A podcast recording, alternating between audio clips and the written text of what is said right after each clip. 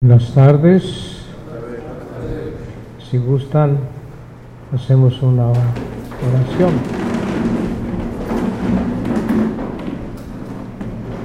En el nombre del Padre y del Hijo y del Espíritu Santo.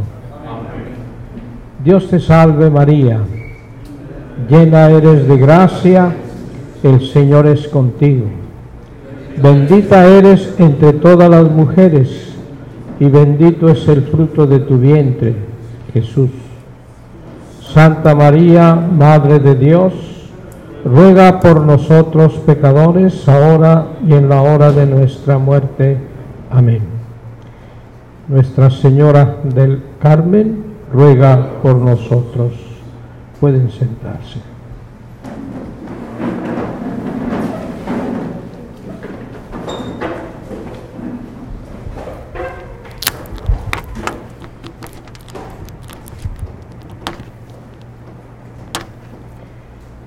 Continuamos los textos tomados de la obra Jesús de Nazaret del Papa Benedicto.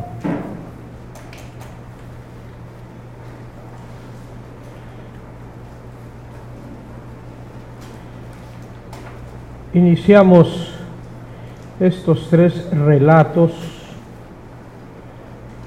de las parábolas de la misericordia que son más ciertamente, como dice aquí el Papa, pero escoge tres que le parecen emblemáticas como ejemplares en muchas cosas que como nos daremos cuenta si es que no conocemos ya el texto, pues va más allá de, diría yo, comentarios tradicionales y nos, nos descubre un escenario mucho más amplio, mucho más profundo, que en muchas ocasiones pues no logramos nosotros percibir, ¿verdad? Dice así, tres grandes relatos de parábolas de Lucas. Intentar explicar aunque solo fuera una buena parte de las parábolas de Jesús, superaría el alcance de este libro. Deseo, por tanto, limitarme a los tres grandes relatos en parábolas que aparecen en el Evangelio de Lucas, cuya belleza y profundidad conmueven de forma espontánea incluso al no creyente. La historia del buen samaritano, la parábola de los dos hermanos y el relato del rico Epulón y el pobre Lázaro. Hoy tomaremos pues la primera,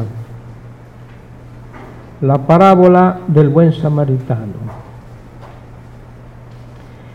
En el centro de la historia del buen samaritano se plantea la pregunta fundamental del hombre. Nuevamente, la pregunta fundamental. Recuerden que el joven rico ayer preguntaba exactamente eso. ¿Eh? La vida eterna. Algo que le puede dar un sentido de trascendencia a nuestra existencia aquí tan efímera, tan limitada, ¿verdad? Es un doctor de la ley, en este caso, por tanto un maestro de la exegesis quien se la plantea al Señor. Maestro, ¿qué tengo que hacer para heredar la vida eterna? Y vuelve el mismo verbo, ¿verdad? A hacer, no conocer hacer para obtener la vida eterna. Lucas añade que el doctor le hace la pregunta a Jesús para ponerlo a prueba. Interesante. No son preguntas inocentes, ¿verdad? Traen su veneno. Sin embargo, la enseñanza de Jesús va a ser maravillosa. Él mismo, como doctor de la ley, conoce la respuesta que la Biblia, que da la Biblia, pero quiere ver qué dice al respecto este profeta sin estudios bíblicos. Imagínense, ¿verdad? El que es la palabra. Bueno, el Señor le remite simplemente a la escritura, que el doctor naturalmente conoce y deja que sea él quien responda. El doctor de la ley lo hace acertadamente con una combinación de Deuteronomio 6.5 y Levítico 19.18. Amarás al Señor tu Dios con todo tu corazón y con toda tu alma y con todas tus fuerzas y con todo tu ser y al prójimo como a ti mismo. Sobre esta cuestión Jesús enseña lo mismo que la Torá cuyo significado pleno se recoge en este doble precepto. Ahora bien, este hombre docto, que sabía perfectamente cuál era la respuesta, debe justificarse. La palabra de la escritura es indiscutible pero su aplicación en la práctica de la vida suscitaba cuestiones que se discutían mucho en las escuelas y en la vida misma.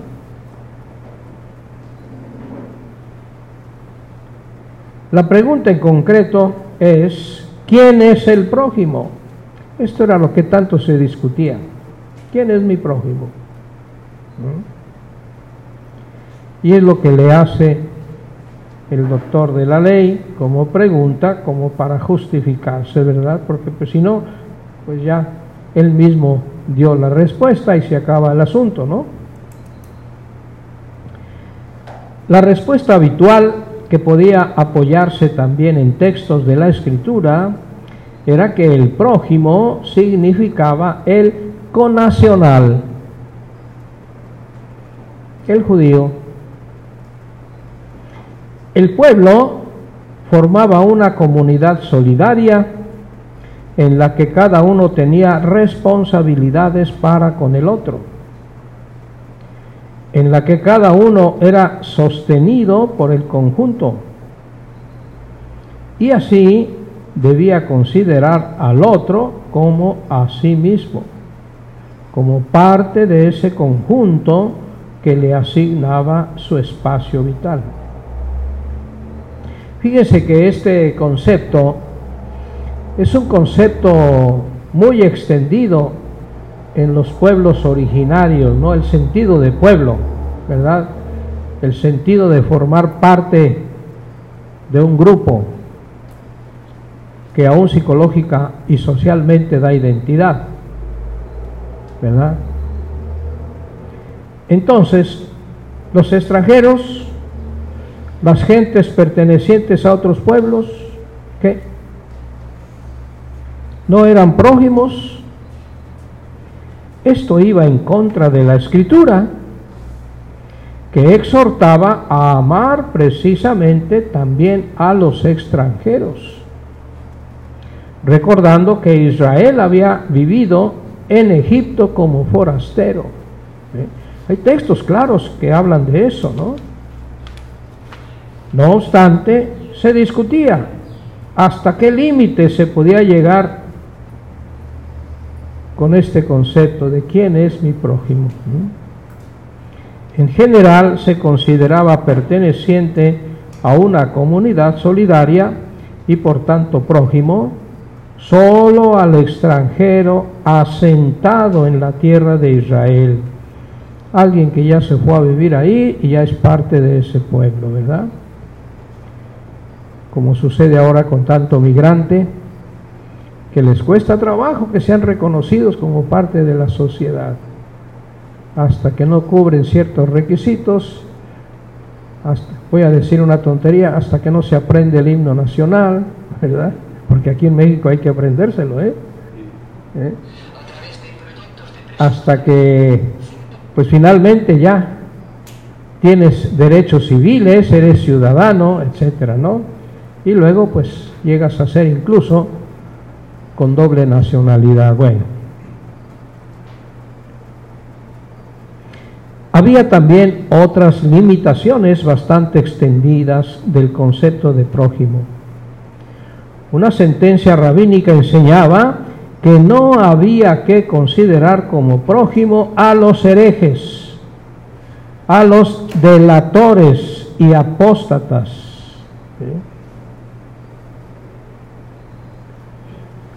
Piensen lo que les pasa, les pasaba, porque ahora derechos humanos ya tomó riendas tomó cartas en el asunto.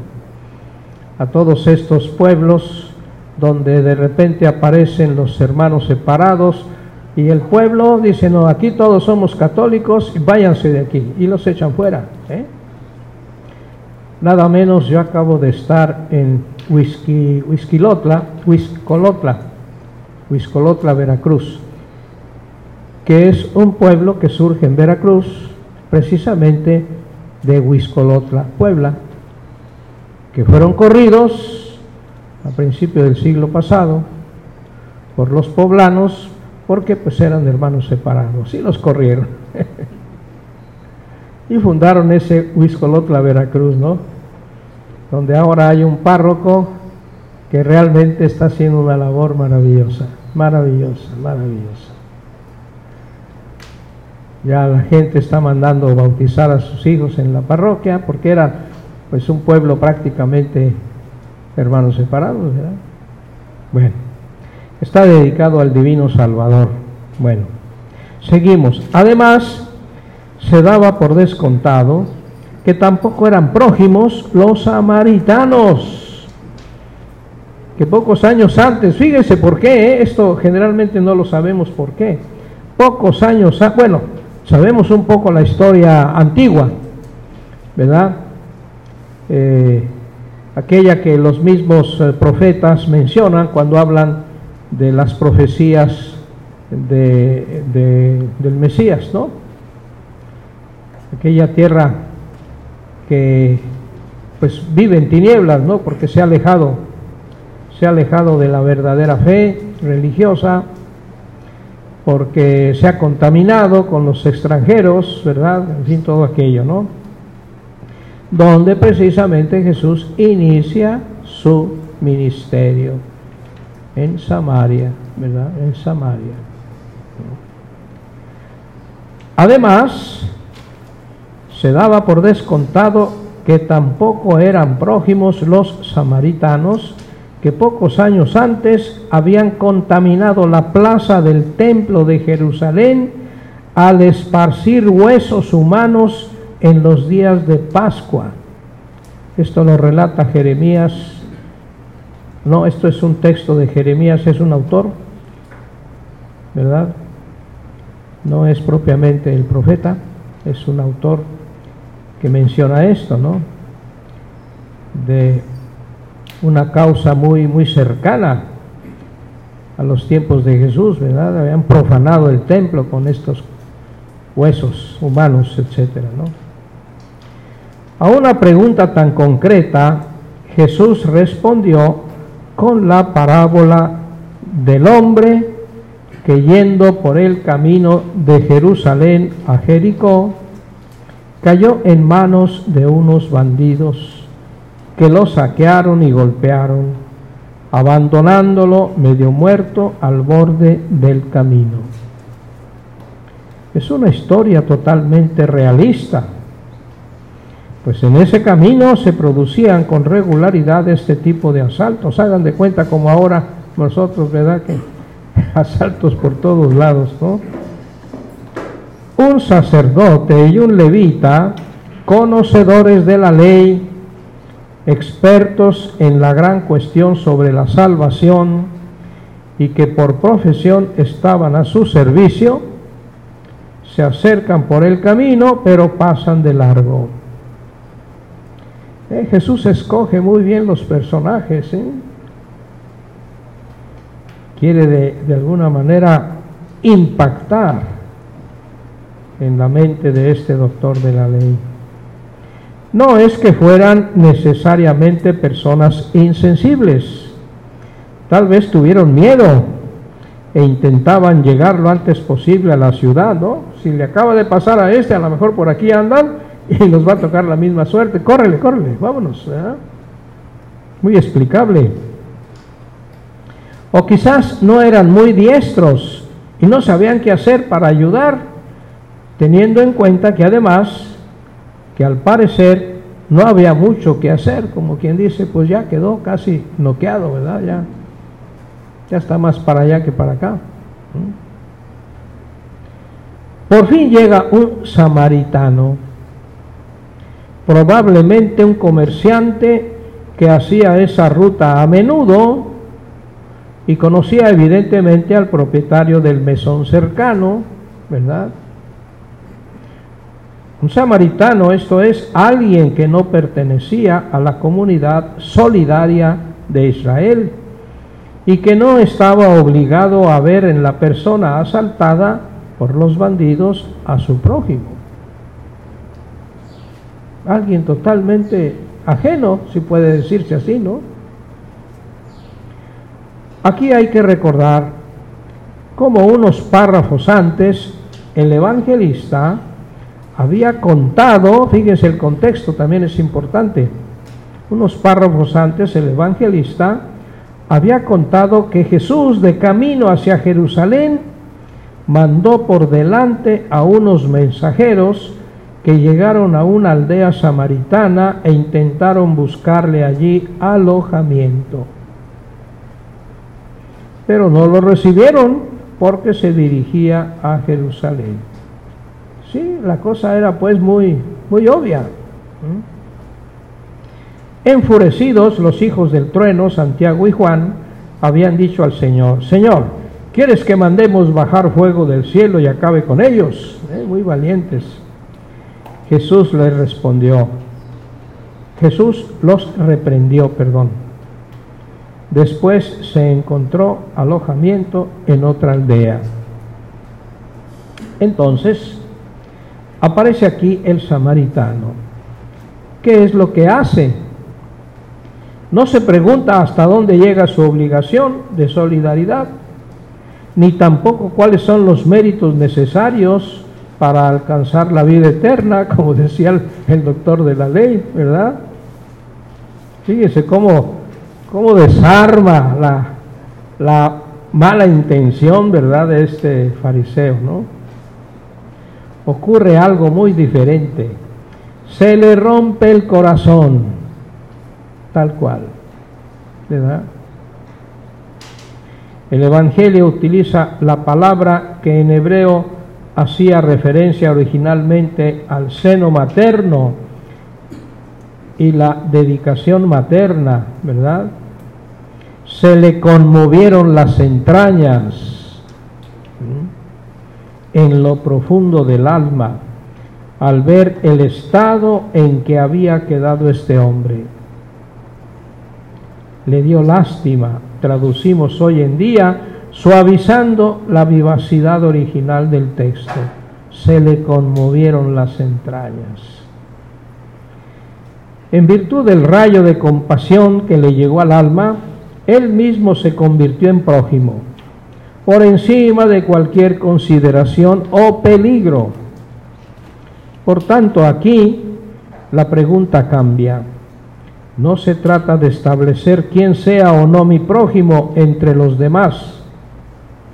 Se trata de mí mismo. Yo tengo que convertirme en prójimo, de forma que el otro cuente para mí tanto como yo mismo. Recuerden que la pregunta, amarás al prójimo como a ti mismo. ¿verdad?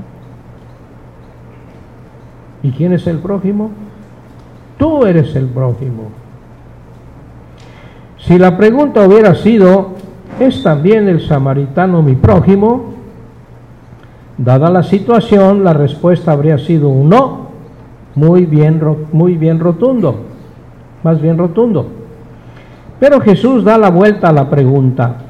El samaritano, el forastero, se hace el mismo prójimo y me muestra que yo en lo íntimo de mí mismo debo aprender desde dentro a ser prójimo y que la respuesta se encuentra ya dentro de mí. Tengo que llegar a ser una persona que ama, una persona de corazón abierto que se conmueve ante la necesidad del otro. Entonces encontraré a mi prójimo, o mejor dicho, será Él quien me encuentre a mí.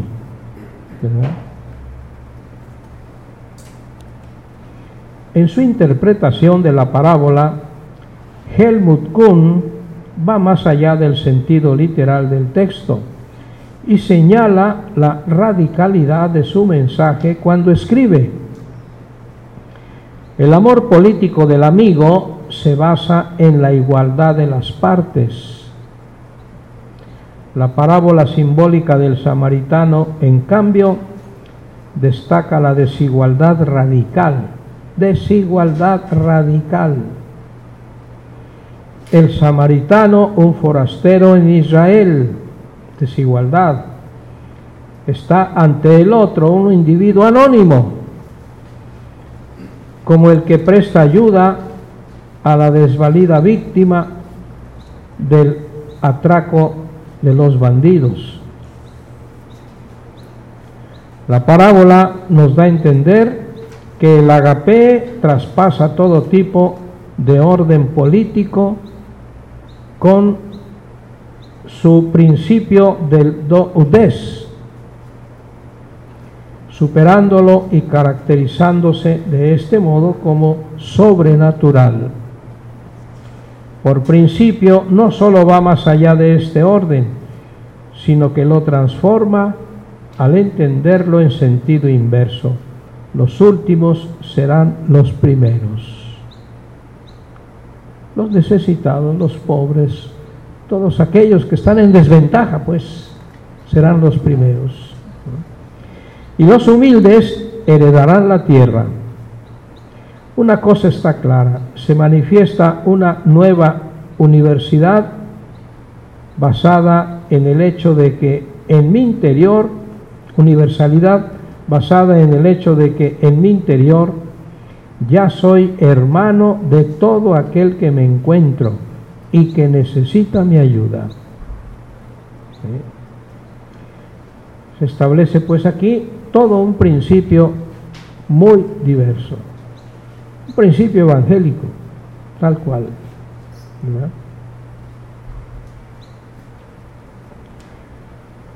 La actualidad de la parábola resulta evidente, más en los tiempos que estamos viviendo, ¿verdad? Si la aplicamos a las dimensiones de la sociedad mundial, vemos cómo los pueblos explotados y saqueados de África nos conciernen. Ahora pues ahí tenemos Haití, con la situación del el temblor, ¿verdad? Y ahorita Afganistán, que es todo un desafío con los talibanes, todo lo que ha pasado con las guerras en Medio Oriente y gente que huye, gente que busca refugio, gente que pierde todo, en fin. Y miren lo que va a decirnos el Papa con esta reflexión. Vemos que nos conciernen todos estos pueblos explotados y saqueados de África. La colonización, ¿verdad? Vemos hasta qué punto son nuestros prójimos. Vemos que también nuestro estilo de vida, nuestra historia en la que estamos implicados, los ha explotado y los explota todavía. Dicen que el nuevo orden mundial tiene más o menos esa esa orientación, ¿verdad? Un control mundial donde queden totalmente limitados en población los pueblos del tercer mundo o cuarto o quinto mundo, ¿verdad? Que van a servir solo para aprovechar las riquezas de sus territorios, para saquearlos, para satisfacer todo lo que se les ocurra a los del primer mundo, a los del dominio mundial, ¿verdad? Terrible. Un aspecto de esto es sobre todo el daño espiritual que les hemos causado ¿eh? a estos pueblos. En lugar de darles a Dios, el Dios cercano a nosotros en Cristo, y aceptar de sus propias tradiciones lo que tiene valor y grandeza y perfeccionarlo, les hemos llevado el cinismo de un mundo sin Dios, en el que solo importa el poder y las ganancias. Hemos destruido los criterios morales, con lo que la corrupción y la falta de escrúpulos en el poder se han convertido en algo natural. Y esto no solo ocurre con África.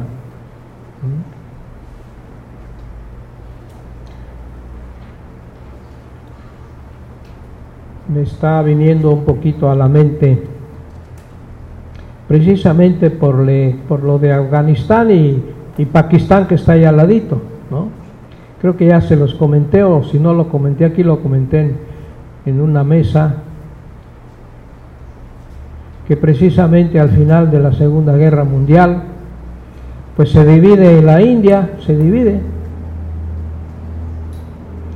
¿Por qué? Pues porque sencillamente se marcaron esas diferencias religiosas. India es básicamente hinduista, tanto por un lado Pakistán como del otro lado este otro pueblo, que no me viene ahorita el nombre, pues son musulmanes y se siguen odiando, ¿eh? se siguen odiando, siguen con fronteras pues allí militarizadas, ¿verdad? Porque las cosas no son pacíficas entre esos pueblos. Y ahora llegan los talibanes radicales a Afganistán, ahí pegados a Pakistán, pues quién sabe qué vaya a pasar allí.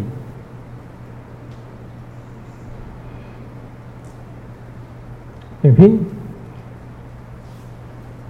son los proyectos que tantas veces hacen los pueblos poderosos cuando llegan, se adueñan y después no saben cómo salirse y dejan un desastre en esos países, en esos pueblos, ¿no? Terrible. Ciertamente tenemos que dar ayuda material y revisar nuestras propias formas de vida, pero damos siempre demasiado poco si solo damos lo material. Y no encontramos también a nuestro alrededor personas explotadas y maltratadas, las víctimas de la droga, del tráfico de personas, del turismo sexual, personas destrozadas interiormente, vacías en medio de la riqueza material. Todo esto nos afecta y nos llama a tener los ojos y el corazón de quien es prójimo y también el valor de amar al prójimo. Pues como se ha dicho, Quizás el sacerdote y el levita pasaron de largo más por miedo que por indiferencia. Tenemos que aprender de nuevo desde lo más íntimo la valentía de la bondad. Solo lo conseguiremos si nosotros mismos nos hacemos buenos interiormente, si somos prójimos desde dentro y cada uno percibe qué tipo de servicio se necesita en mi entorno y en el radio más amplio de mi existencia y cómo puedo prestarlo yo. Es un llamado del Papa, ¿verdad? Que como les dije, en su encíclica de Caritas es, toda la segunda parte se dedica a esto. Hacer conciencia en la iglesia de que es prioritario el servicio de caridad a los necesitados. ¿Verdad? Que hay que recuperar con vigor, con fuerza, el signo que debe dar el creyente de el amor al prójimo. En este sentido, ¿verdad? Siendo prójimos. Los padres de la iglesia han leído la parábola desde un punto de vista cristológico. Alguno podría decir, eso es alegoría, es decir, una interpretación que se aleja del texto. No tanto, ¿eh? vamos a ver. Pero si consideramos que el Señor nos quiere invitar en todas las parábolas, de diversas maneras, a creer en el reino de Dios, que es Él mismo, entonces no resulta tan equivocada la interpretación cristológica. ¿Qué cosa se ha hecho Él? Se ha hecho prójimo de la humanidad. Tal cual. ¿Verdad? Corresponde de algún modo a una potencialidad intrínseca del texto y puede ser un fruto que nace de su semilla. Los padres vieron la parábola en la perspectiva de la historia universal. El hombre que yace medio muerto y saqueado al borde del camino no es una imagen de Adán, del hombre en general que ha caído en manos de unos ladrones, pues sí. No es cierto que el hombre, la criatura hombre, ha sido alienado, maltratado, explotado a lo largo de toda su historia.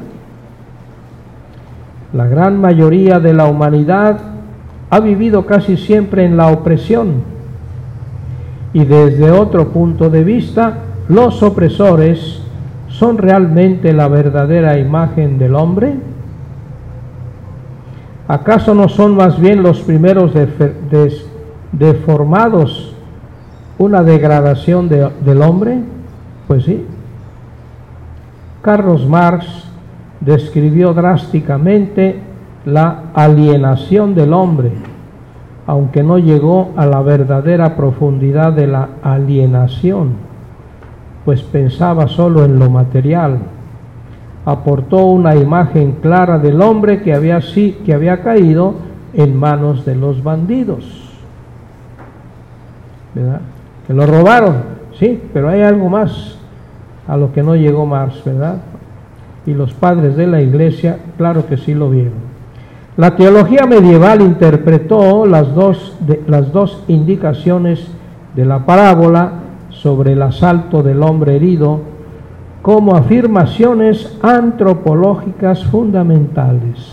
Fíjese, afirmaciones antropológicas fundamentales, es decir, una condición de la humanidad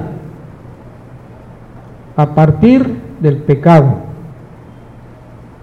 de esta historia de pecado, ¿no? De la víctima del asalto se dice, por un lado, que había sido despojado, spoliatus, despojado, y por otro, que había sido golpeado hasta quedar medio muerto, vulneratus. Son dos términos a los que le van a dar los, los clásicos medievales un sentido antropológico global. Los escolásticos lo relacionaron con la doble dimensión de la alienación del hombre. Decían que fue spoliatus supernaturalibus, despojado de los bienes sobrenaturales, y vulneratus innaturalibus, y herido en su condición natural. ¿Eh? Despojado de su dimensión, de sus bienes sobrenaturales, y herido en su condición natural.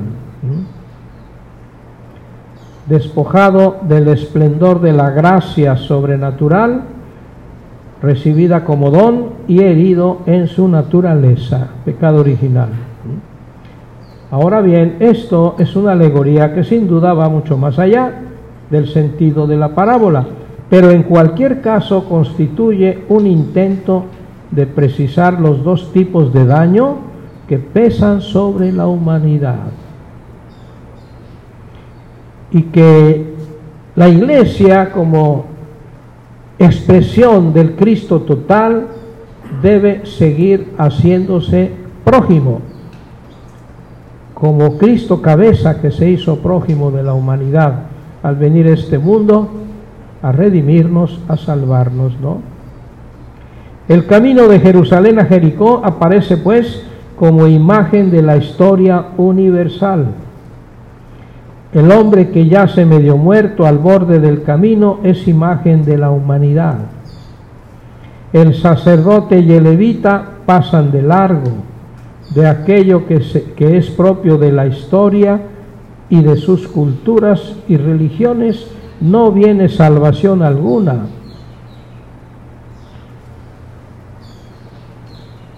Y miren que, por ejemplo, aquí en, en nuestro México, pues es la tendencia estar pensando que la solución de México es volver a, lo primitivo de nuestros pueblos originarios, ¿verdad?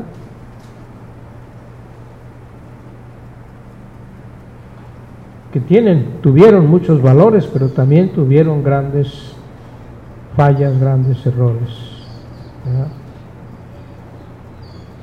Y de allí no va a venir la, la, solución, dice, dice el Papa Benedicto. ¿Verdad? De estos de estas culturas o de estas maneras de ver la realidad, ¿verdad? No, no, no va a venir.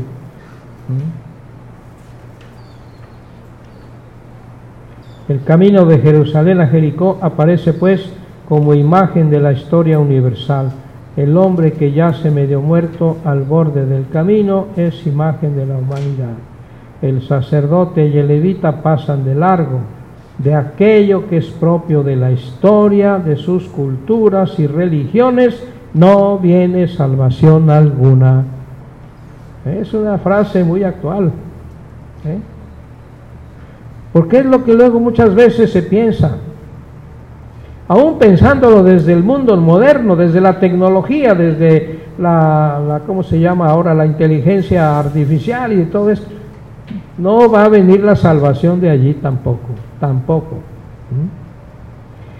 Si el hombre atracado es por antonomasia la imagen de la humanidad, entonces el samaritano solo puede ser la imagen de Jesucristo.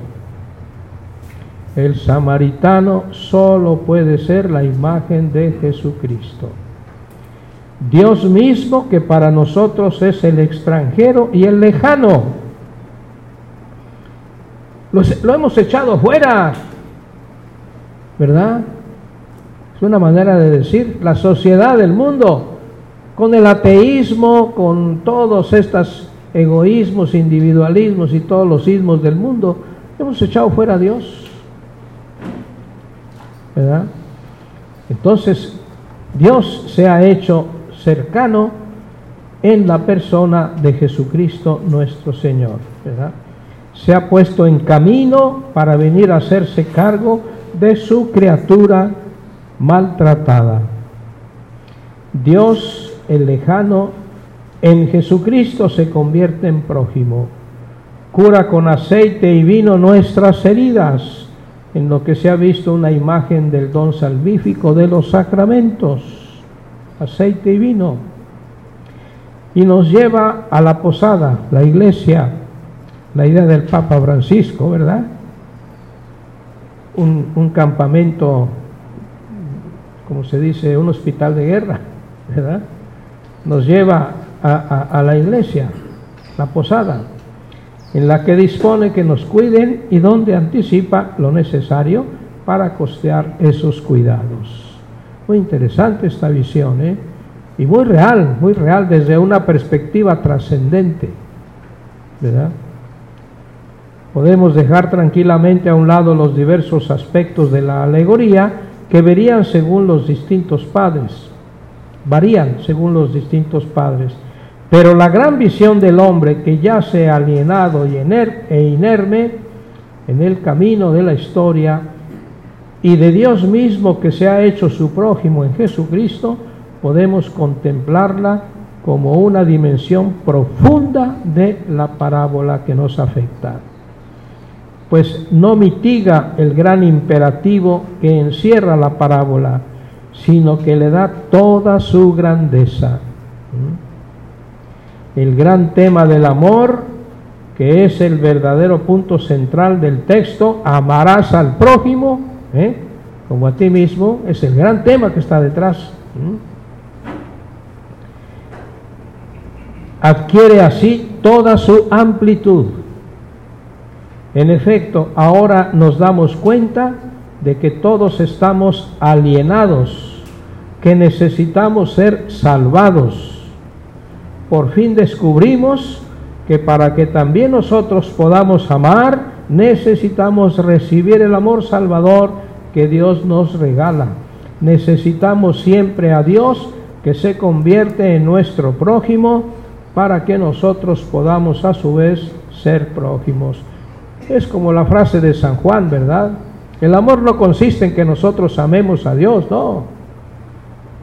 Él nos amó primero. Él nos amó primero. En eso consiste el amor. Y nosotros en este amor de Dios aprendemos a amar no solo a Dios, sino a nuestro prójimo porque es esta humanidad la que es objeto de este amor de Dios. Somos nosotros los que percibimos ese amor primero, ¿verdad? Por encima de lo que podamos nosotros restituir o reflejar como un amor nuestro. Las dos figuras de que hemos hablado afectan a todo hombre. Cada uno está alienado, alejado precisamente del amor, que es la esencia del esplendor sobrenatural del cual hemos sido despojados. Toda persona debe ser ante todo sanada y agraciada.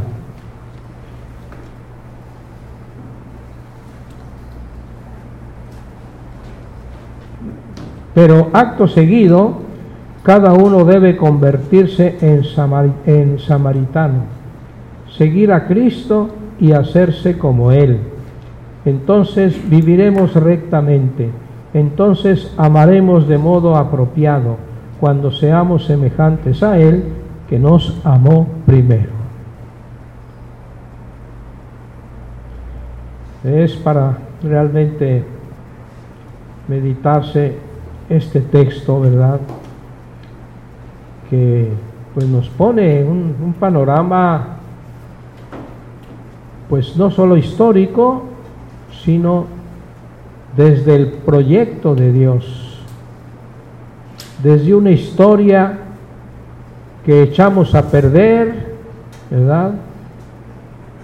Dejamos entrar la mentira en la humanidad y con la mentira el pecado y la muerte, ¿no? Y ahora pues estamos tratando de recuperar a partir de esta presencia de Dios mismo, que es el que viene a resolver fundamental y radicalmente la situación de la humanidad. Y todo parte de esa pregunta que como sabemos no era inocente, ¿verdad? Tenía su veneno. ¿eh? ¿Qué debo hacer para heredar la vida eterna. ¿Qué debo hacer? Hacerte prójimo, hermano, hacerte prójimo, aprender a amar como Dios nos ha amado en Cristo Jesús.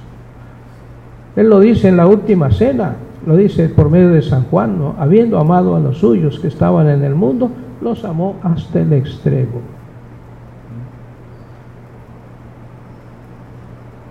Y el amor no tiene medida, un amor Así no tiene medida, hasta el extremo. Por eso Estas parábolas leídas desde esta perspectiva realmente se vuelven un tesoro, ¿verdad?, del que podemos nosotros aprender, hacer nuestro esfuerzo, pedirle a Dios su gracia, porque estamos también nosotros vulnerados, ¿verdad?, de nuestra naturaleza y muchas cosas nos cuestan mucho trabajo. Nos viene enseguida el odio, el rencor, tantas cosas que, que muchas veces nos frenan ante la situación. Ah, es que él me dijo, es que él hizo, es que esto es así, esto es así, ¿no? El amor es capaz de superar, como dice San Pablo, todas las situaciones adversas, ¿no? En la carta a los Corintios, ese capítulo 13 es maravilloso, maravilloso, ¿verdad? Bueno, hermanos, pues es un texto precioso que aquí está para releerse en un momento de, silencio personal, releerse, considerarse, ¿verdad? En todas estas realidades que describe el Papa Benedicto, que son realidades de nuestra vida, de nuestra historia, de cómo se mueve el mundo en la actualidad, sigue siendo un problema este mundo en el que vivimos y del cual pues solo podemos esperar ser rescatados por Jesucristo nuestro Señor. Que así sea.